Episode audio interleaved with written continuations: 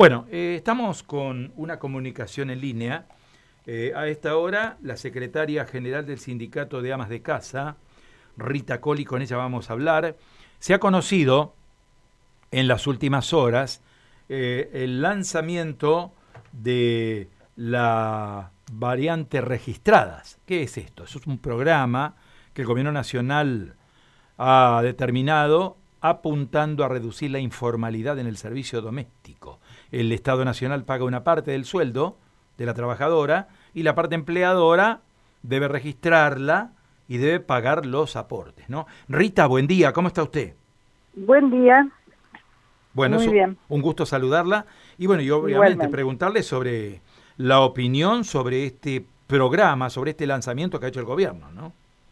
Bueno, nosotras lo vemos realmente con una gran, gran expectativa y con mucho beneplácito porque es una deuda pendiente enorme, histórica y agravada con la pandemia hacia el sector del trabajo este, doméstico y, y de casas particulares, digamos, es un sector que, que si bien tiene este avances, eh, obviam- es más, recientemente ha habido un avance que es pagar la, la antigüedad, que esto es algo que ha salido hace un mes, que no se conoce mucho tampoco, pero es un sector rezagado que sintió muchísimo el golpe de la pandemia porque directamente estuvo este no permitido, o sea, fue parte de los trabajos que no se pudo hacer, excepto en aquello que era cuidar personas que no podían valerse por sí mismas, que requerían el cuidado, son las únicas, este, la única rama, podríamos decir, de este trabajo que, que pudo realizarse.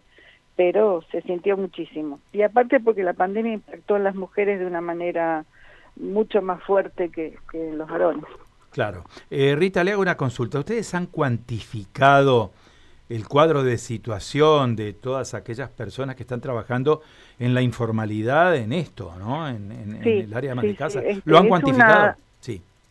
es una cifra, a ver, den- dentro de lo que es el universo de trabajadoras de casas particulares, aproximadamente el 30% solamente está registrada.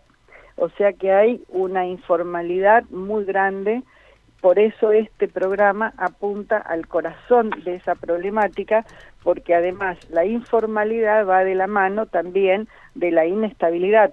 Entonces, el, hecho de que este programa se, se proponga este, registrar a las trabajadoras habla de la inclusión social para las trabajadoras de casa particulares, habla de la generación de empleo, habla del fortalecimiento de esos este, empleos por el hecho de la, de la sustentabilidad, es decir, de la permanencia, porque entre otras cosas este programa exige una permanencia de seis meses mínimas este y la verdad es que no puede el, el empleador este despedir este luego que el programa termine a la trabajadora como así tampoco pueden este los que hoy tienen este las empleadoras y empleadores que hoy tienen registrada a su empleada no la pueden dar de baja y luego dar de alta para acceder al programa.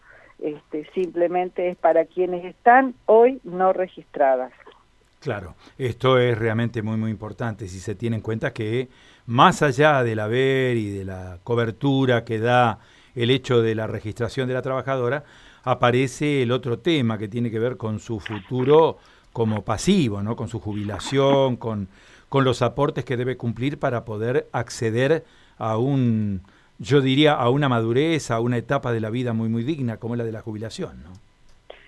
Sí, claro, este, realmente eh, es, eh, no es una problemática ni un impedimento la carga para el empleador. Es, es muy bajo el aporte, eh, o sea, es muy bajo en términos económicos, lo que implica esa mensualidad en concepto de temas previsionales y eh, cobertura del riesgo del trabajo, porque si la obra social es luego una etapa en la que la empleada, la trabajadora de casa particular, tiene que tomar la decisión si va sola, si quiere incorporar carga familiar, si quiere, esa, muchas de ellas tienen a lo mejor cobertura de obra social por vía de su este, pareja, entonces este, no, no les hace falta. Entonces ya la obra social es un tema aparte. Por lo tanto, el, el, el paquete, podríamos decir, este, básico de, de aportes que hay que pagar tiene que ver con la parte previsional y tiene que ver con la cobertura de riesgo de trabajo, la RT. y Eh, eso no es una suma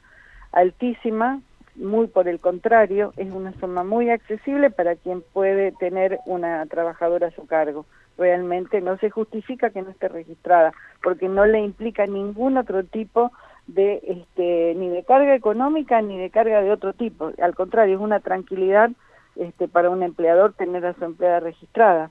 Claro. Eh, ¿Cuál es el requisito que debe reunir la trabajadora en cuanto a horas de trabajo en una casa? Tiene que tener un mínimo de 12 horas semanales y podrá estar inscrita, es decir, e, esto corre, este programa, cuando es con un solo empleador, no va para cuando hay multiplicidad de empleadores, que es otra realidad muy frecuente en las trabajadoras de casas particulares, el hecho de tener varias, de tener horas en varias casas, es decir, de tener este, múltiples empleadores. Este programa está dirigido a un empleador y, y, a una trabajadora que trabaje como mínimo 12 horas semanales con ese empleador.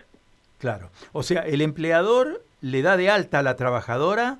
Sí, e, y automáticamente el Estado le crea una cuenta sueldo para ella. Y ahí le transfiere de manera mensual este lo que corresponda. Y cuando y la otra parte se la deposita en esa misma cuenta el empleador, el empleador. O sea el resto de, del sueldo lo deposita en esa cuenta el empleador.